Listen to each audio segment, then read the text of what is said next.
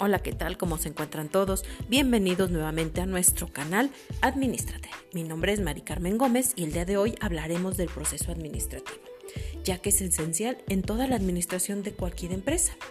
Este proceso es un conjunto de etapas cuya finalidad es conseguir los objetivos de una empresa u organización de la forma más eficiente posible.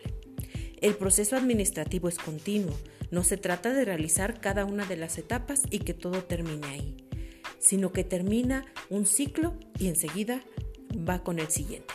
Pero ¿cuáles son estas etapas? Pues son muy sencillas. Son etapas de planificación, organización, dirección y control. Si quieres saber en qué consiste cada una de ellas, no olvides de seguirnos en este canal, ya que cada semana estaremos hablando de una de las etapas. Me despido, excelente tarde.